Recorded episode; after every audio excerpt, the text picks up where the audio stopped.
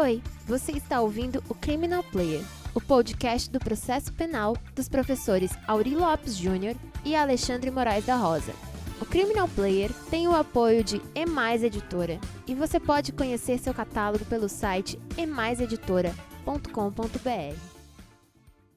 Olá, vamos falar um pouquinho, né, Auri, sobre essa decisão interessantíssima do STJ no recurso em habeas corpus 147043, que estabeleceu a possibilidade do controle na via do habeas corpus sobre o sequestro de bens. A notícia está repercutida no Conjur, na edição do dia 11 de abril de 2022, assinada por Danilo Vital, e conta a história do habeas corpus em que o ministro Sebastião acolheu, conheceu do habeas corpus para discutir a extensão do sequestro de bens. O caso narra um acusado que teve 2,8 milhões sequestrados no ambiente da, do, Bacenjude, mas imóveis e também veículos.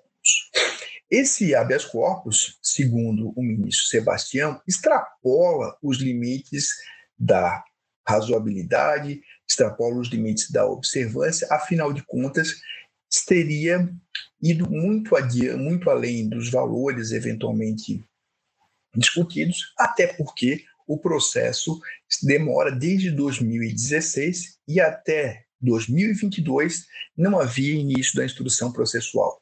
Logo, alguém está com seu patrimônio congelado de maneira irrazoável, dada a garantia da, da duração razoável do processo. Então vamos lá.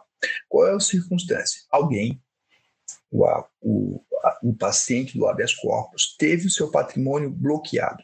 E a, o bloqueio do patrimônio na via do sequestro, do arresto ou das demais opções disponíveis ao Ministério Público tem uma finalidade, a finalidade de obter o resultado útil do processo, naquilo que nós podemos chamar de é, reparação dos danos ou de perda largada, que seria uma outra discussão. Mas no caso aqui, o que nós temos de novo é que essa discussão sobre o excesso da penhora, ela foi realimentada pela lei de abuso de autoridade, que no seu artigo 36 estabelece que decretar em processo judicial a indisponibilidade de ativos financeiros em quantia que extrapole exacerbadamente o valor estimado para satisfação da dívida da parte, diante a demonstração pela parte da excessividade da medida, deixar de corrigi-la.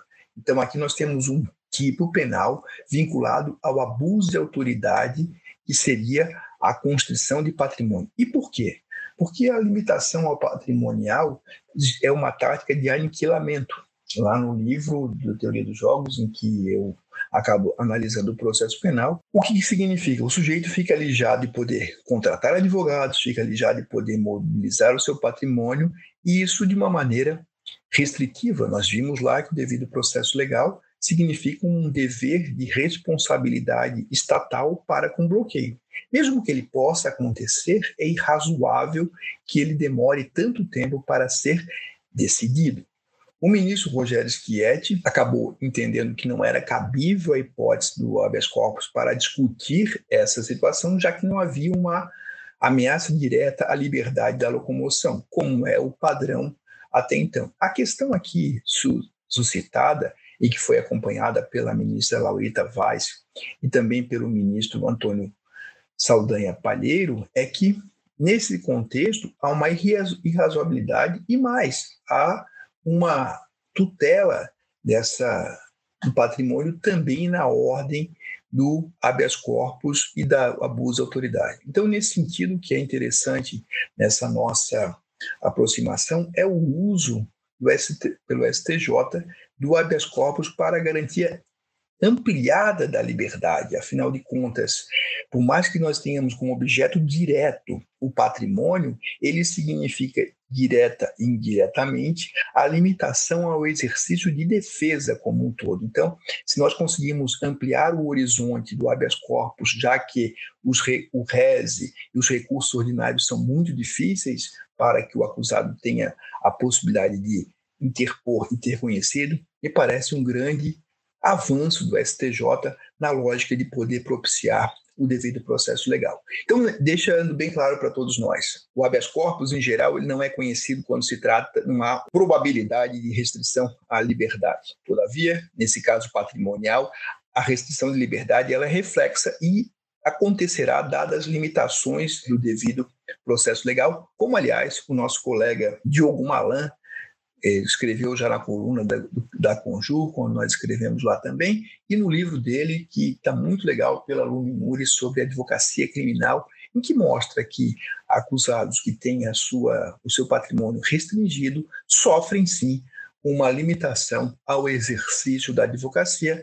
e à contratação, inclusive, de advogados. Com isso, esperamos que nós possamos utilizar cada vez mais o, o habeas corpus como um remédio heróico mesmo e um remédio que possa ser útil a ataque direto e indireto às violações da liberdade. Um detalhe, né, Auri? Habeas corpus não é aspirina habeas corpus não deve ser impetrado de qualquer maneira.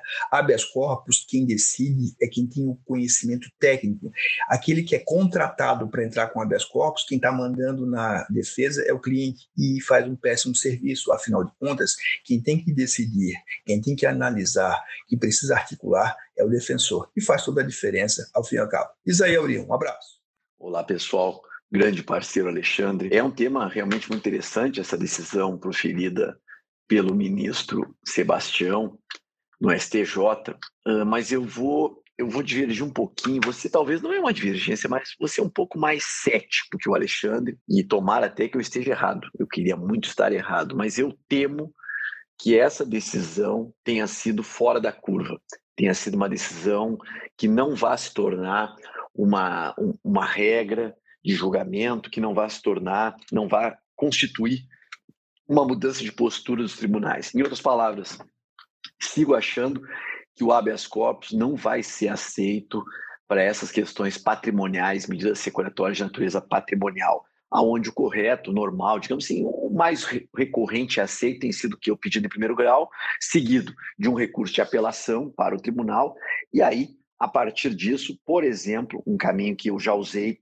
é o mandado de segurança a partir disso, inclusive mandado de segurança lá contra o ato do primeiro grau, desde que constitua violação de direito líquido e certo, que é uma questão de fundamentar e bem desenhar a via de, que você está usando, né, mostrando a viabilidade do mandado de segurança. Do contrário, nós teríamos uma apelação e depois, eventualmente, um recurso especial e eventual agravo, né, e recurso extraordinário. Então, digamos assim, as duas vias uh, normais e usuais hoje é bloqueio de bens, qualquer que seja a natureza da medida securatória, você apela para o tribunal e a partir dali você vai ter recurso especial extraordinário e os respectivos agravos. Outro caminho, depende da fundamentação e do caso concreto, seria a, a utilização do mandado de segurança para impugnar essa decisão. Agora, o habeas corpus realmente não, não era costumeiramente admitido para atacar bloqueio de bens, exatamente por dizer, por dizer respeito a questões patrimoniais, etc. Nesse caso pontual,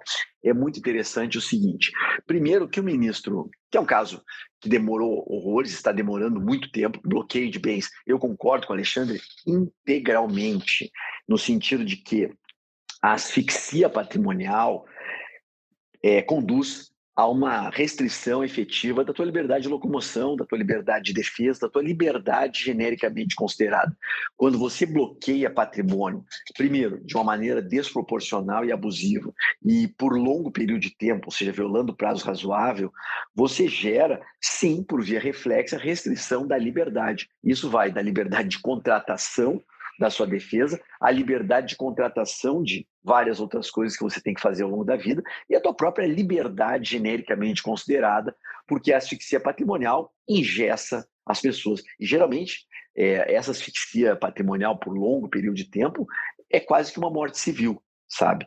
Você gera um nível de endividamento, de impossibilidade de, de, consumo, de vida em sociedade muito difícil de administrar.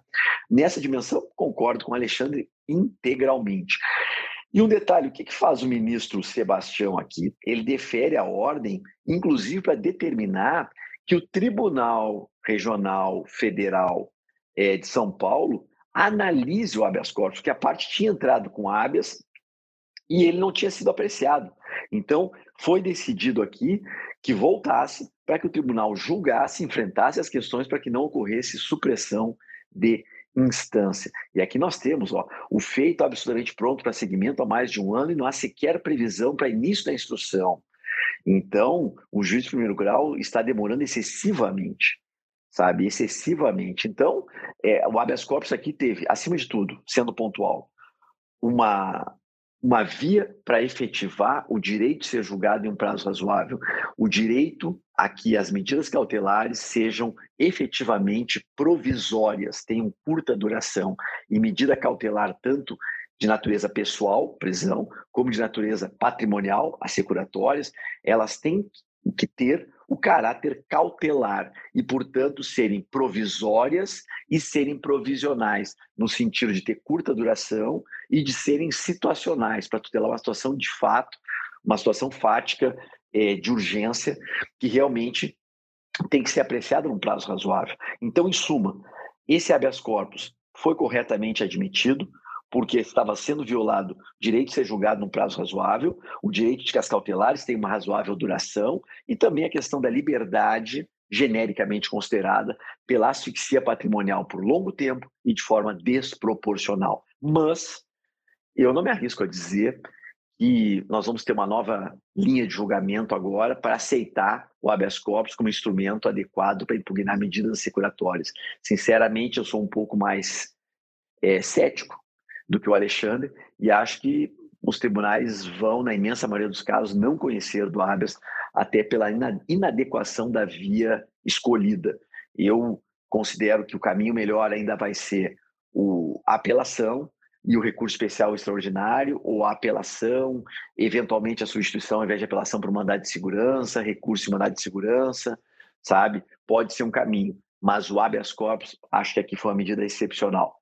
Tomara que eu esteja errado e tomara que o Alexandre esteja certo, esteja certo e que os tribunais comecem a ampliar o espectro de conhecimento do habeas corpus, não só no sentido de liberdade estrito senso, mas de liberdade lato senso, de tutela de direitos fundamentais pela via do habeas corpus. Tomara, Alexandre, tomara que você esteja certo e eu errado. Um abraço.